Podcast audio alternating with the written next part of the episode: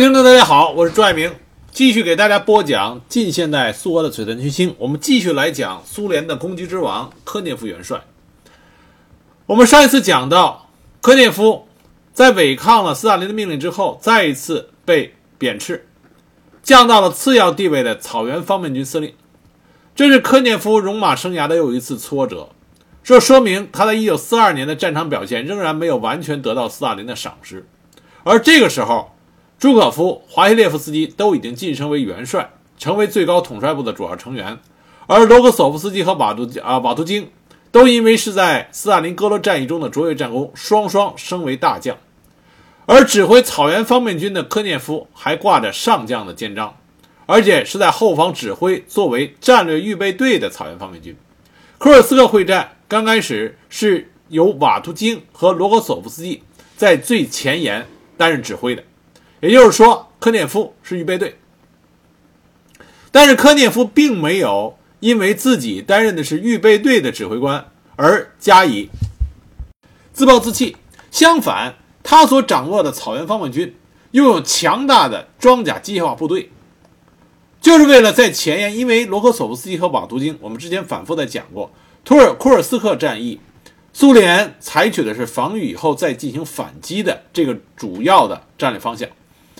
那么，罗格索夫斯基和瓦图京在前面要先担任起防御的作用，因此大量的机械化装甲部队放到了草原方面军上。草原方面军除了四个步兵集团军以外，还有罗特米斯特罗夫将军的近卫第五坦克集团军。我们在前面讲其他苏军将领的时候，屡次提到过第五坦克集团军，这是苏联红军精锐中的精锐的装甲力量。而这个时候，近卫第五坦克集团军就是归属于科涅夫的草原方面军麾下。科涅夫的草原方面军虽然不在第一线，但是科涅夫仍然认真的灵活运用军事伪装和欺敌，包括精心设计的迷彩防御线与阵地、虚拟的啊虚设的补给站和防炮阵地，迷惑德军的侦察。本身他用侦察部队彻底的去核查德军的伪装和欺敌内容。这样就使得德国人严重的低估了苏联的防御军啊防御军力。很多军事史专家都认为，在库尔斯克战役中，科涅夫的伪装做得相当的成功。德国第十九装甲师的司令官施密特将军也曾经写过，正是因为科涅夫的这种伪装，使得德军大大的低估了当时苏联红军的兵力。他们所估算的兵力，甚至没有达到实际苏联红军兵力的四分之一。一九四三年七月，德军向库尔斯克突出部发起了强大攻势，库尔斯克会战打响。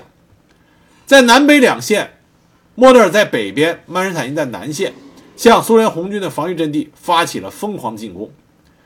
北线情况还好一点，但南线，我们之前在讲瓦图京和朱可夫的时候都讲到过，南线曼施坦因不愧是德军名将，而且因为整个库尔斯克的攻击计划是由他提出来的，所以他动了全啊，动用了他全部力量。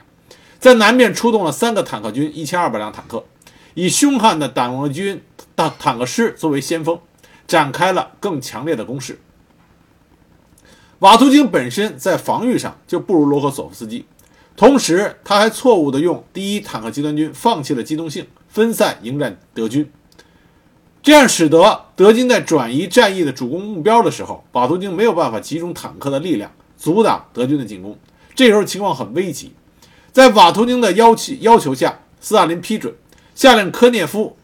率领草原方面军的两支主力，就是近卫第五坦克集团军和近卫第五集团军驰援瓦图京。而科涅夫早已经对战局了如指掌，已经准备好了。他命令近卫第五坦克集团军早就提前做好了准备，在最高统帅部一声令下，近卫第五坦克集团军日夜兼程赶往前线。七月十二日就到达了。普洛霍洛夫卡在这里与德军南线的精锐装甲部队，也就是党卫军帝国坦克师骷髅师阿道夫希特勒师啊阿道夫希特勒师二百辆坦克遭遇。罗德米斯特罗夫是苏联红军的二战期间非常杰出的坦克战将，他指挥他的近卫坦克第五集团军，就与德军展开了一场在二次世界大战战场上。都非常出名的坦克大决战，尽管在这场作战中，苏联红军损失的坦克是德国的倍数，但是德国坦克兵因为数量不足而被迫先撤出了战场，战略目的完全没有达到。科涅夫对这次坦克大决战有一个非常有趣的说法，他说：“这是德国坦克兵这只天鹅临终前的美妙歌声。”而科涅夫不仅驰援了瓦图京，更在库尔斯克战啊会战的后期，率领他的草原方面军。对德军进行了强大的反攻，在反攻过程中解放了号称乌克兰第二首府的哈尔科夫，这是相当了不起的战功。当时科涅夫得知他的部队解放了哈尔科夫，他迫不及待的就打电话给斯大林，而斯大林这个时候正在休息。按照常理，斯大林休息的时候是不会被打扰的。科涅夫打了一次计划，打了一次电话，没有找到斯大林，但是他坚决的又再打了一次。最终将斯大林叫醒。斯大林当时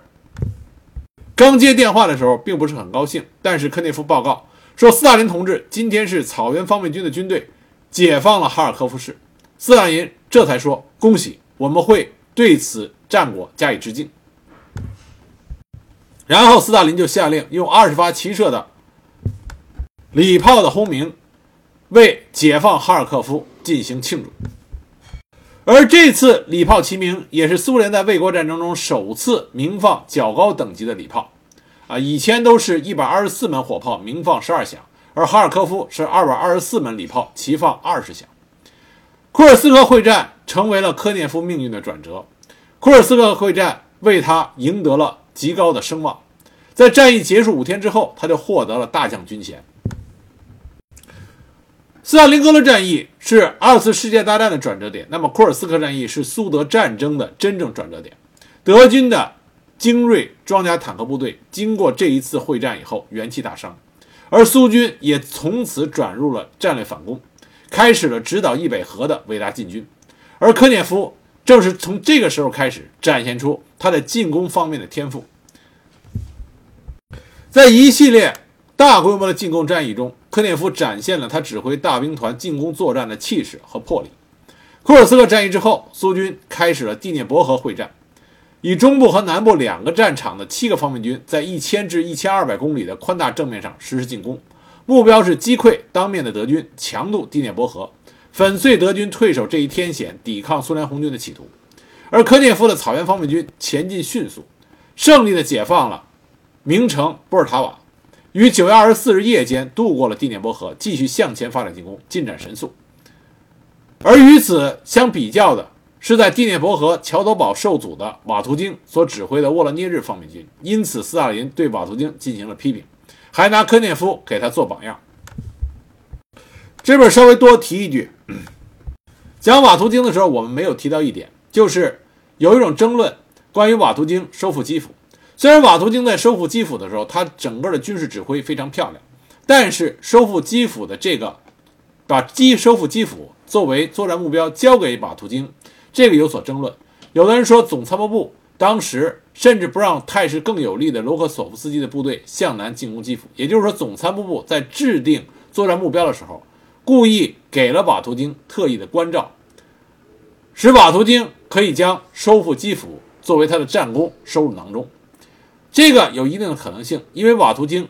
是非常受到斯大林和朱可夫的喜爱的。但这件事情并不能贬低瓦图京在指挥作战基辅的时候所表现出来的军事才能！这里专门给大家提一下这一点。那么随后呢，瓦图京和科涅夫两个方面军在一九四三年十月改名为乌克兰第一和第二方面军，继续向西进攻。一九四年啊，一九四四年一月下旬。这两个方面军以勇猛的突击，将德军约十个师合围在科尔松舍普琴科斯基突出部，这就是切尔克萨钢铁合围战啊！这有好几种叫法。德国南方集团军军总司令名将曼施坦因看见德军的重兵陷入合围，就调集了六个坦克师前去解救。德国强大的坦克集团发起了凶猛的进攻，当时突破了瓦图京部队的防线啊！这我们在讲瓦图京的时候提到过。科涅夫在这种紧急的局势下，命令自己的部队冲过两个方面军的分界线，封闭了德军杀开的缺口。此举大受最高统帅斯大林的赞赏。因此，斯大林决定由科涅夫指挥所有对内正面的部队，负责歼灭被围的德军；而对外正面的部队则由瓦图京集中指挥，负责阻击敌人的援军。实际上，斯大林把消灭德军重兵集团的荣誉交给了科涅夫。如果按照常理，斯大林更愿意将这个交给瓦图京。但是，斯大林也看到科涅夫来主掌歼灭被围的德军重兵集团。可能变数更小，把握更大，因为按照当时的惯例，只有歼灭敌人的部队才能够得到首都莫斯科的礼炮致敬。也就是说，斯大林将这个荣誉交给科涅夫，而没有交给瓦图京，这是有着区别对待。而科涅夫也没有辜负斯大林对他的期望，他的劝降书在没有得到德国人的响应以后，他下达了攻击令。那么，苏联红军就将被围的德军重兵集团一举歼灭。二月十八日。苏联首都莫斯科隆重鸣放礼炮，向科涅夫和乌克兰第二方面军部队致敬。斯大林亲自打电话给科涅夫表示祝贺。而这场大捷也使得科涅夫可以超越了罗格索夫斯基和瓦图京，在苏联卫国战争中继朱可夫、华西列夫斯基和斯大林之后第四位荣获了苏联元帅军衔。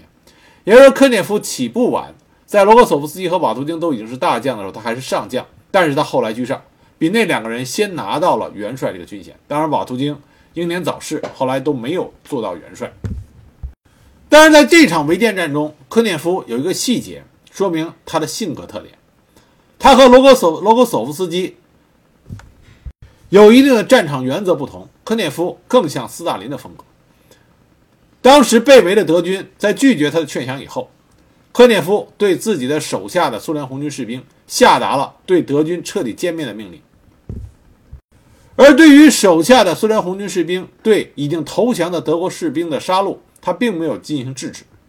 有很多已经举手投降的德军士兵被苏联红军的骑兵连手一起砍断，而科涅夫知道以后，不仅没有进行批评，反而炫耀给别人，说他让他的哥萨克骑兵们将德军随心所欲地砍杀。而这件事情传到斯大林的耳朵里，反而使斯大林对科涅夫更加的啊器重，因为斯大林觉得科涅夫很对他的脾气。在这次围歼战之后，春季来临，苏联南方成为泥泞的海洋，因为解冻的冰水啊，雪水融化。德国本来以为苏联红军不会接着发起进攻，没想到苏联红军在南方又发起了声势浩大的春季攻势。三个乌克兰方面军以摧枯拉朽之势席卷了南方战场，而科涅夫指挥的乌克兰第二方面军攻势凌厉，发起了乌曼波托沙尼战役。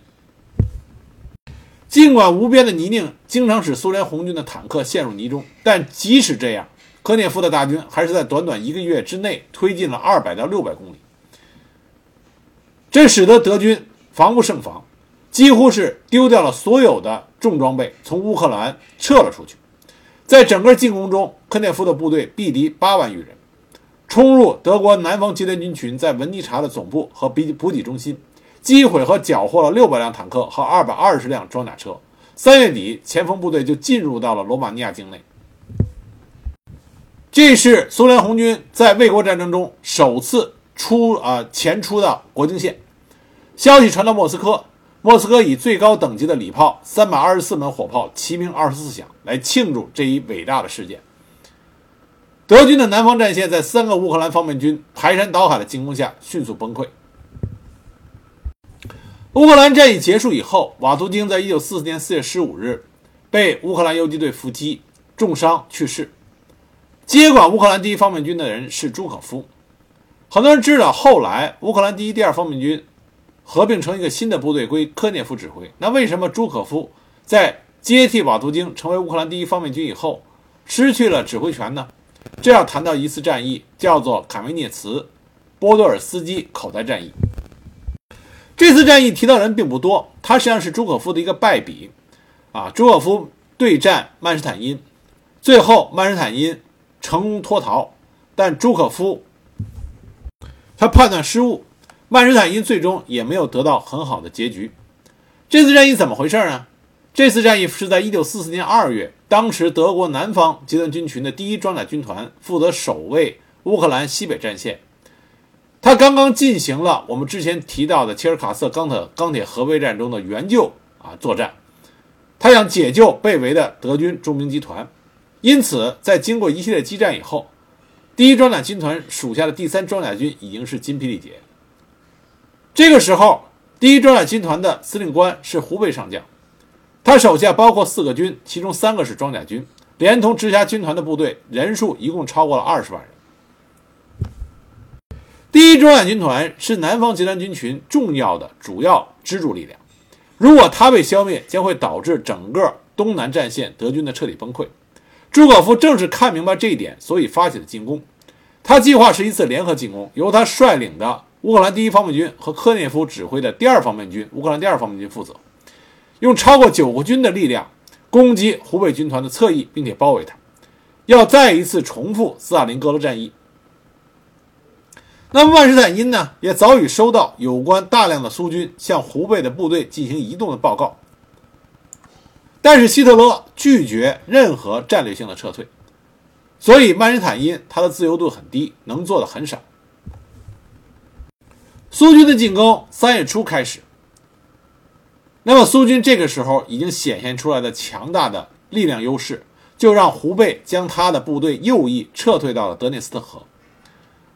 在德涅斯特河沿线防线守住了，守到了三月底。那么，一九四四年三月二十二日，五个苏联的坦克军攻破了湖北左翼的防线，即在斯布鲁克河和塞雷特河之间南下，直逼德涅斯特河的北岸，企图迂回包围湖北的军团。而步兵则随后以迅速填补坦克军开拓出来的走廊地带。湖北和曼施坦因都意识到部队有被包围的危险正在发生。由于右翼是德涅斯特河，而左翼正在遭到俄呃苏军的进攻。第一装甲集团军，呃，第一装甲军团正处在一个突出部中。曼施坦因就要求批准将第一装甲军团撤退，但是希特勒坚决不允许撤退。那么数天之内，朱可夫和科涅夫的部队纷纷越过了德涅斯特河，而且互相竞争，看谁能先完成这个包围圈。一九四四年三月二十五日，湖北的桥头堡最后一条对外的通路遭到切断。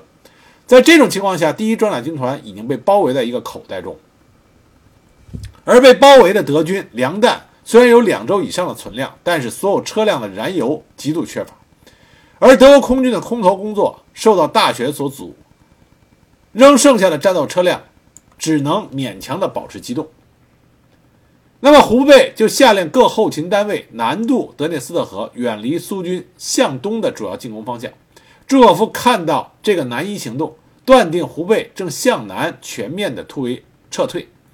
于是他就抽调正在迂回德军的单位，将其移到包围圈的南面。当胡贝真正企图向南硬闯的时候，那么朱可夫预料胡贝就会撞上苏联红军火炮构成的铜墙铁壁。那么胡贝上将他的军事能力也很强，他下令收缩口袋以力防御，同时他要求上级批准他进行机动防御，但他的请求被拒绝了。而与他相邻的德国第八军团和第四装甲军团完全没有办法对他进行救援，所以他被围住了以后，在那个时候看情势十分危急，很有可能被全歼。而苏军也给了一个简短的最后通牒：投降，否则不收口袋内任何一个德军做俘虏。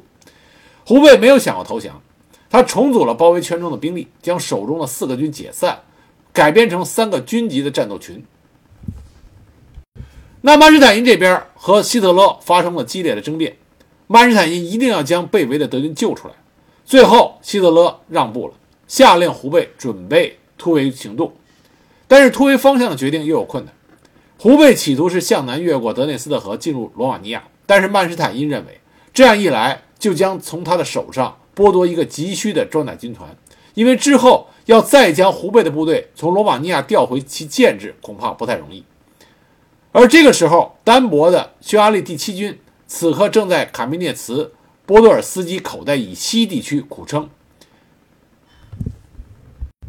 有了这个匈牙利第七军的支撑，一个向西的进攻就可以使第一装甲军团重回德军防线。因此，曼施坦因就下令胡贝向这个方向突围，以增援匈牙利人。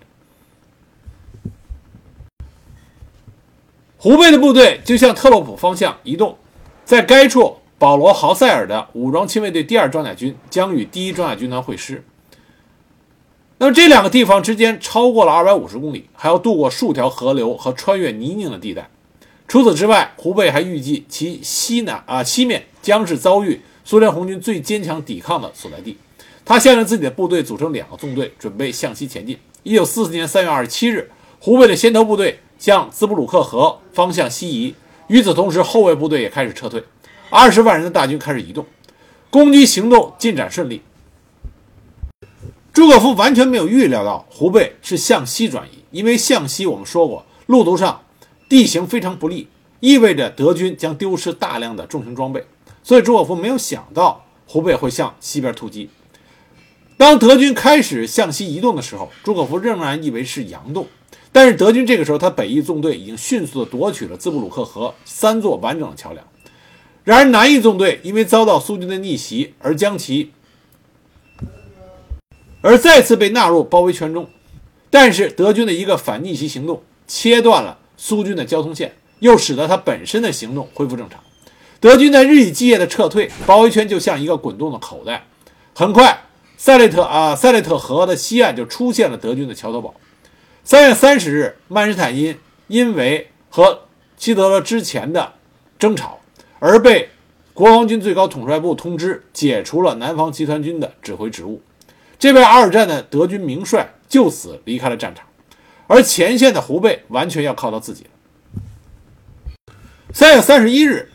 苏军第四坦克军团的强大装甲兵力在兹布鲁克河和塞列特河之间朝北袭击德军，但是胡贝将他南翼的矛头转向苏联第四坦克军团的背后，迫使他停止了攻势。尽管朱可夫这个时候已经正视德军向西突围的事实，但他没有能够及时做出调整。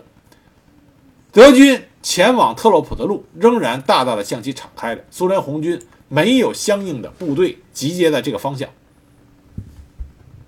胡贝所掌管的第一装甲军团不愧是德军的精锐中的精锐主力，尽管大雪纷飞，补给偏低，而且已经被包围，但始终没有出现惊慌失措的状况。整个部队仍然保持严整的纪律，几乎没有人开小差。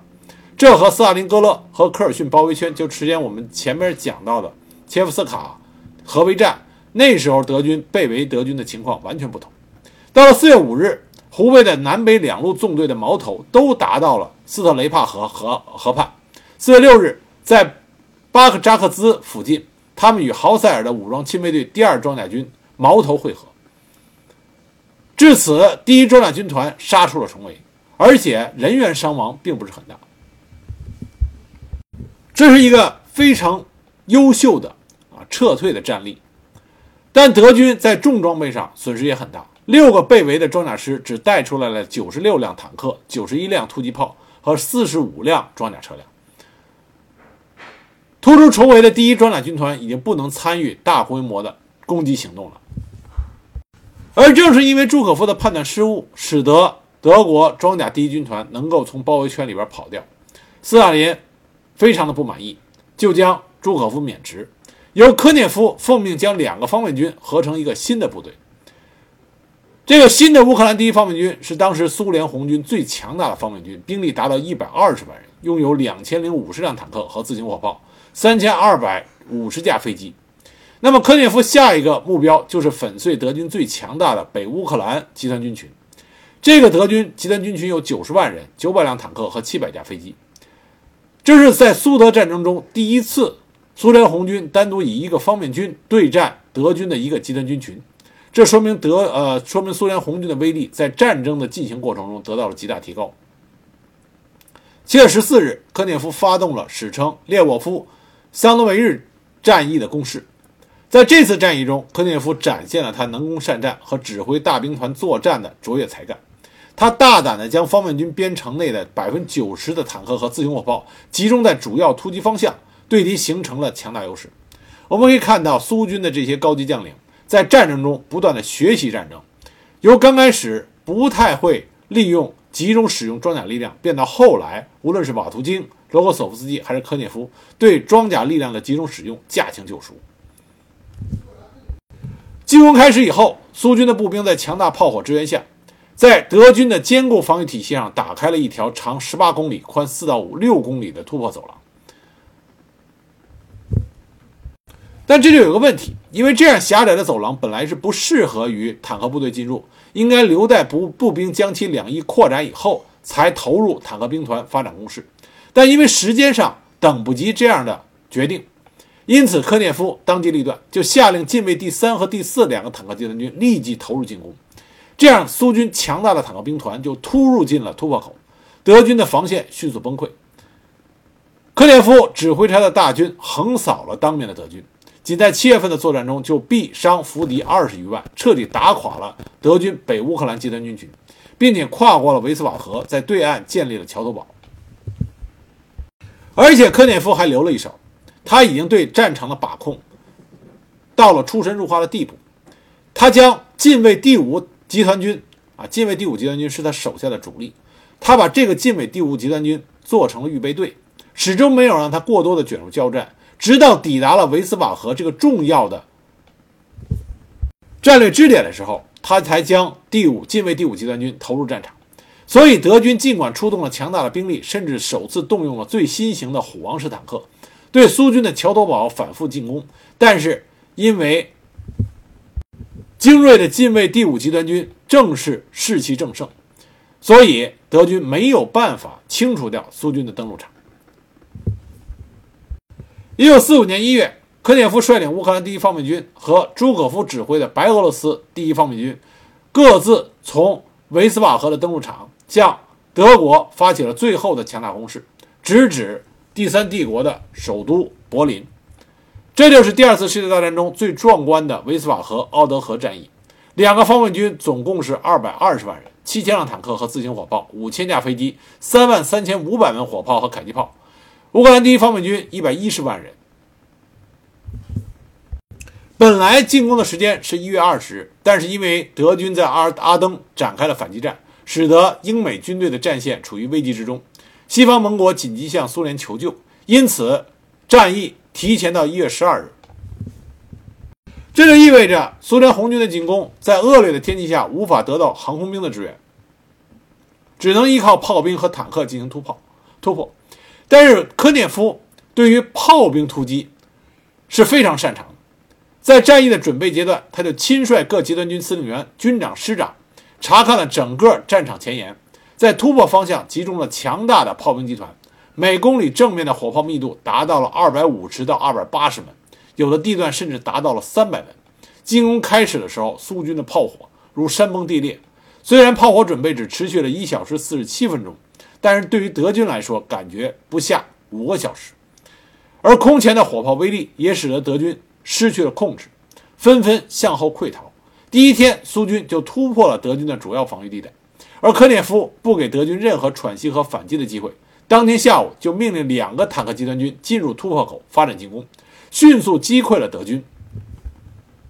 在德国将军的著作里就这么评论过。俄国人的进进攻前以前所未有的威力和速度发展，很清楚，他们的最高统帅部已经完全掌握了组织大量机械化集团军进攻的方向啊，进攻的方法。所以这就应了一句话：战场是提高军事指挥能力和军事水平的最佳课堂。科涅夫的方面军长驱直入，和朱可夫的方面军一起，在二十三天中向前神速挺进了六百公里，扩大突破近一千公里。渡过了奥德河，并在对岸占领了战役登陆场。在二十三天的作战中，仅乌克兰第一方面军就俘敌官兵四万三千人，歼敌十五万余人。科涅夫在神速的进攻中，又以巧妙的机动，完整的夺取了西里西亚工业区，这是欧洲在鲁尔区之后的第二大工业区。他的大军越过奥德河以后，并未停息，而是一鼓作气打到了尼斯河，与朱可夫大军一起对柏林形成了威逼的态势。科涅夫当时进攻的速度如此之快，使得像德国的一些历史文化名城得以保留，啊，没有出现焦土的状况。而西里西亚工业区也是因为它迅速的攻击状态，能够得以保全，没有被彻底毁坏。对于柏林战役，我们之前讲过，斯大林让朱可夫和科涅夫两位元帅进行竞争，谁的部队最先打到。柏林，就让其攻占柏林。那么在这个过程中出过一个小插曲，就是朱可夫的部队，我们之前在讲朱可夫的时候讲到过，他的部队刚开始遭到了德军的顽强抵抗，进攻受阻，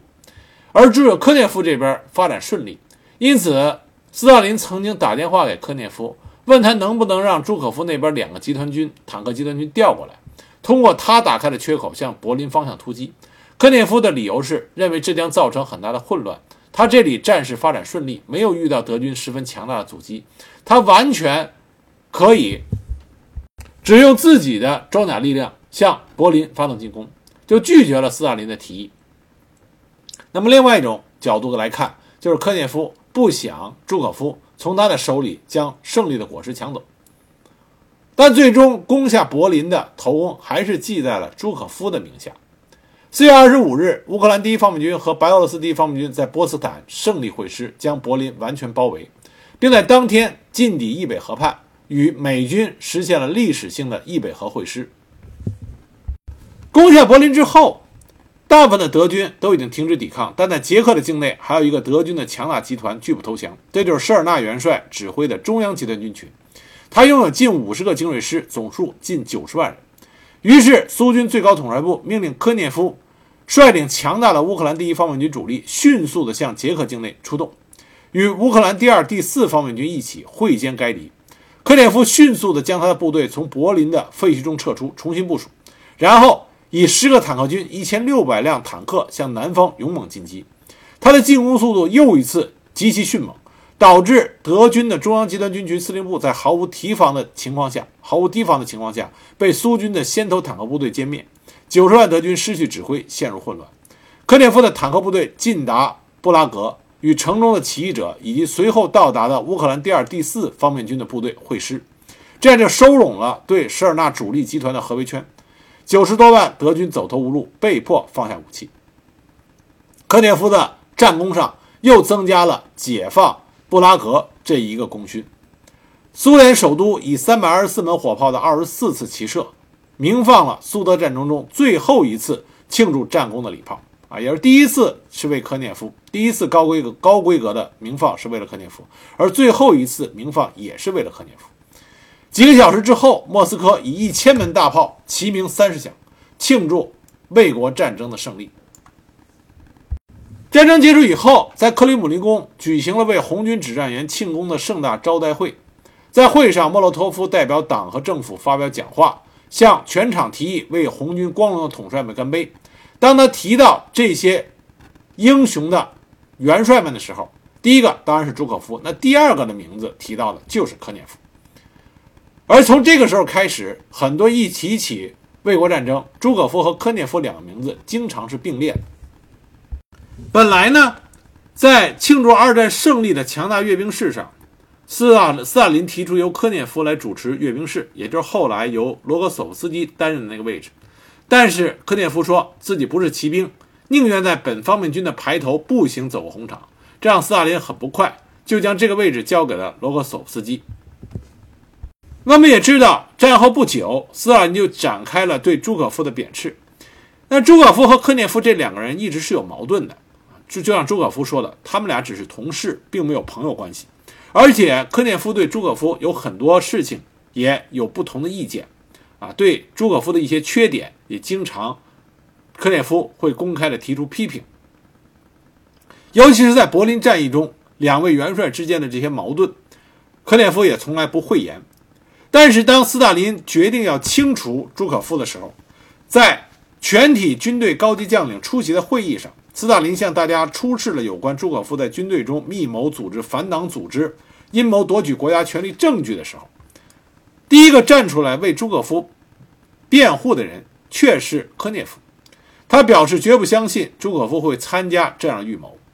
科涅夫为什么这么做？现在已经很难给出一个准确的答案。他也许是出于对朱可夫的打抱不平，但也有一种可能。就是科涅夫不想让对部队将领的像二战之前的那种大清洗再次发生。正是因为科涅夫的带头，其他的将领也纷纷的为朱可夫辩护，这样才使得朱可夫仅仅是被贬为奥德萨军区司令。但这不代表着科涅夫就把朱可夫作为自己的人生知己，他并没有在公开场合表示对朱可夫进行和解，反而继续对朱可夫的一些缺点进行指责。到了1950年，科涅夫本人也被降级，调到了科尔巴阡军区当司令员。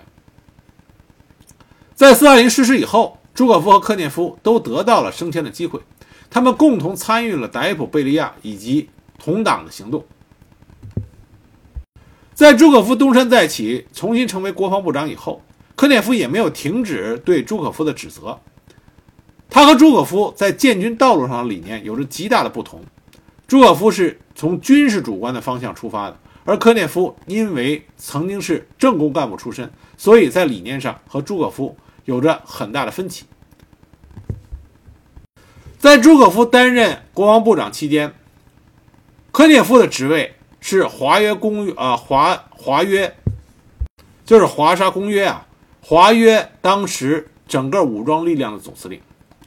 也就是朱可夫是苏联的最高军事首长，而科涅夫担任的是整个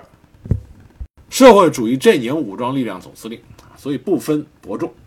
一九五七年，赫鲁晓夫对朱可夫下手，当时《真理报》刊登了一篇文章，标题为《苏军听从党指挥与人民心连心》。文章署名是科涅夫，在文章中对朱可夫进行了抨击，说他是波拿巴主义分子，有发动军事政变夺取政权的野心。而正是因为这篇文章，使得科涅夫就背上了他对朱可夫忘恩负义的这么一个罪名。因为在卫国战争中，朱可夫在西方方面军遭受重大损失的时候，晚就是帮忙了，帮助了科涅夫，使科涅夫免遭。斯大林盛怒之下的这个严厉处分，但实际上这篇文章并不是出自科涅夫之手，这是由格里科夫元帅所参与的苏军总总政治部炮制的。而且当天晚上，有人将这篇文章送到科涅夫家，让他在上面署名，说这是中央委员会的决定。科涅夫一夜没睡，他尽量软化了文章中批评的语气，同时他给赫鲁晓夫打电话，希望不要发表这篇文章，但是他根本改变不了什么。为了这篇文章，后来朱可夫曾经当面跟科涅夫说：“说你背你给我写一篇辟谣的文章。”但是科涅夫的回答这么说的：“啊，高尔基康斯坦丁诺维奇，苏联人互相之间称呼的时候，经常称呼这个全名，前面的这部分，说这是党的决定，在我们国家这就是法律。”这句话里就透出了科涅夫当时的无奈。科涅夫在朱可夫下台之后，担任了苏联军事力量的最高军事首长。但这不代表着他对赫鲁晓夫言听计从，他经常在很多事情上与赫鲁晓夫意见相左，包括他反对大幅的裁减军队，反对只顾发展战略火箭军而牺牲其他军种，以至于赫鲁晓夫多次当面对科涅夫进行咆哮，但是科涅夫依然是坚持自己的观点，因此科涅夫逐渐的就被冷落了。到一九六一年，民主德国在动荡的趋势下开始修建柏林墙，而苏联和美国关系极度紧张，双方的坦克在弗里迪里啊弗里迪里希大街面对面对峙了一昼夜，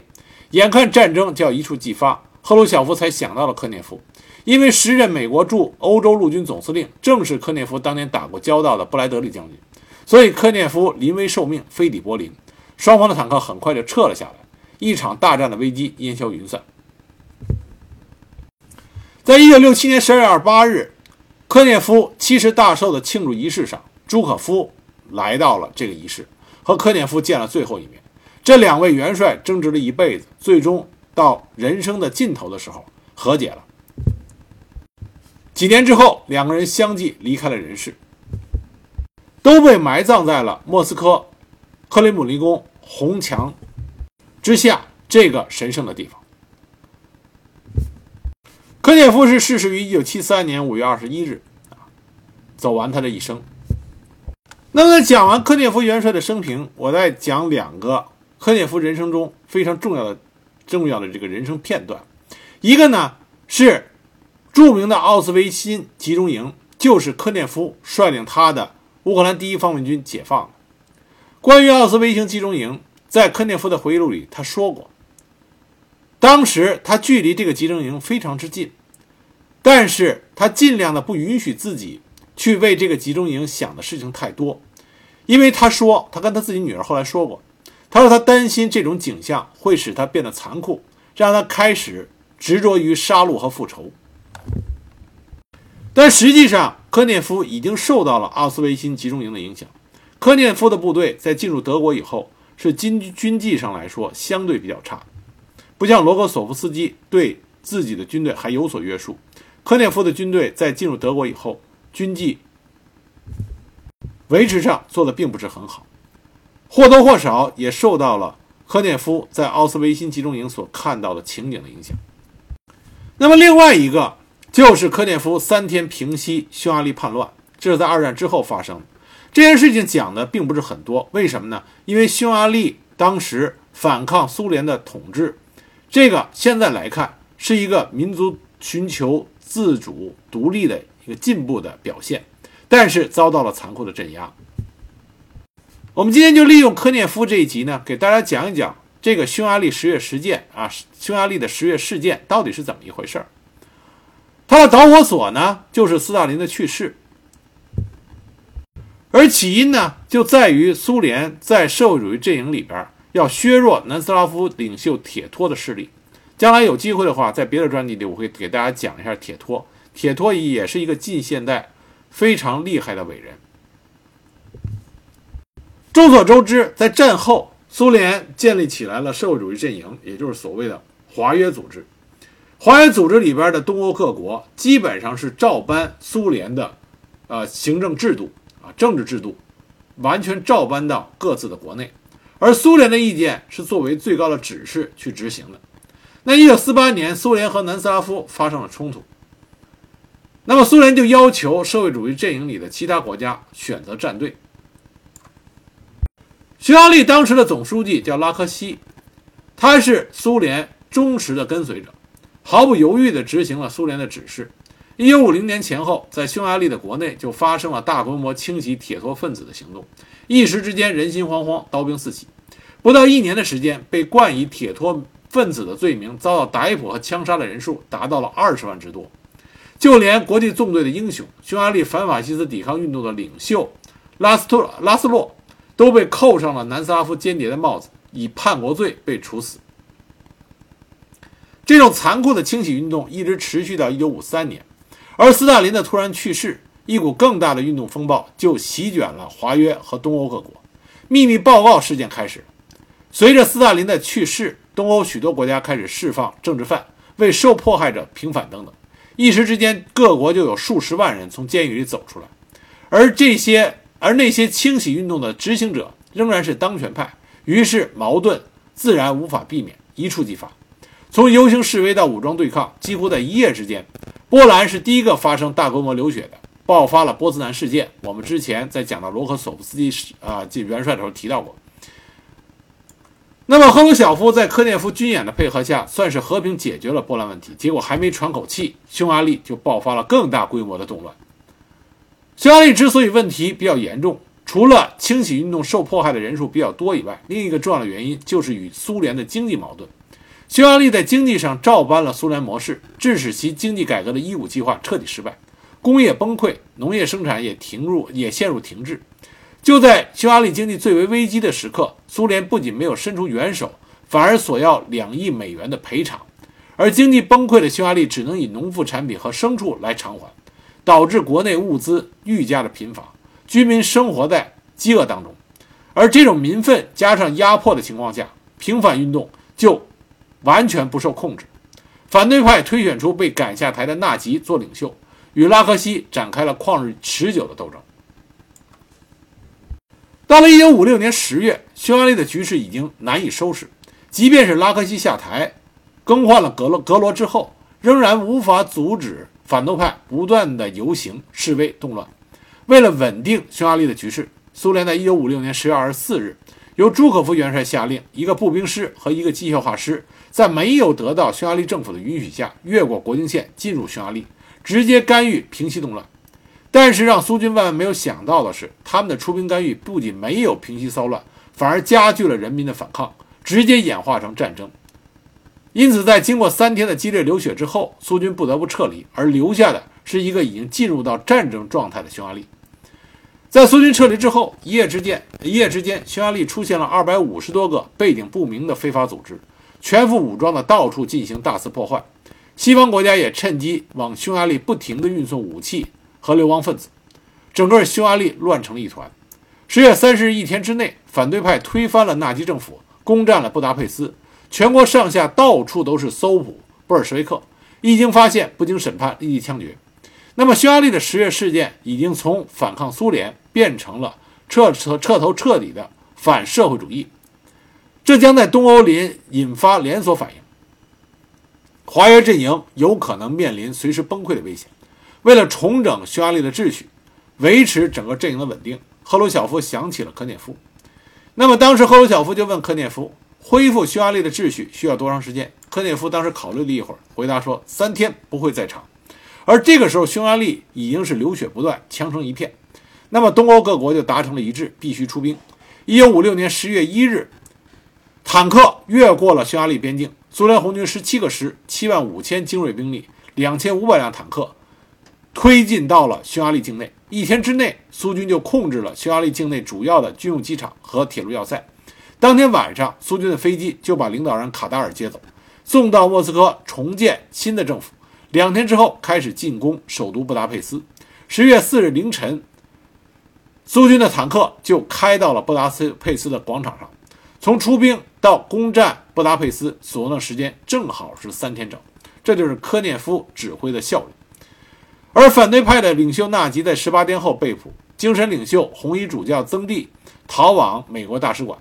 数不清的武装力量全部都被解除了武器，枪声最终停止。从苏联第一次出兵干涉到战争结束，整个事件持续了十三天。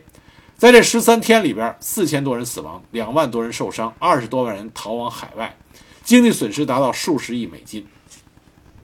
这就是简略的给大家讲了一下匈牙利的十月事件。将来有机会的话，可以给大家继续讲。那么在这场事件里边，科涅夫他在军事指挥平息。动乱上可圈可点，展现了他作为名帅的一个素质啊！这是科涅夫他的军事生涯中战后不经常被人说到的一件事。那么，总之，我在这两集里边给大家讲了苏联红军的攻击之王科涅夫，他是在二战期间苏联红军的著名的军事将领。在讲完他之后，我将给大家讲一下另外三名作为集团军这一级别的苏联红军将领啊，非常有代表性，一个名气很高。非常正面，这就是崔可夫。另外一个背叛了苏联，后来臭名昭著，这就是弗拉索夫。还有一位是非常令人惋惜的集团军指挥员，叫卢金。他在苏联早卫国战争早期的时候表现非常好，但很可惜，他早早被俘。尽管在集中营里顽强地生存下来，但是在苏德战场的后面就没有得到发挥和表现的机会。但非常值得我们去记住这么一位将军，所以在后面我会给大家讲一下这三位集团军级别的苏联红军指挥员他们的啊历史到底是怎么样的。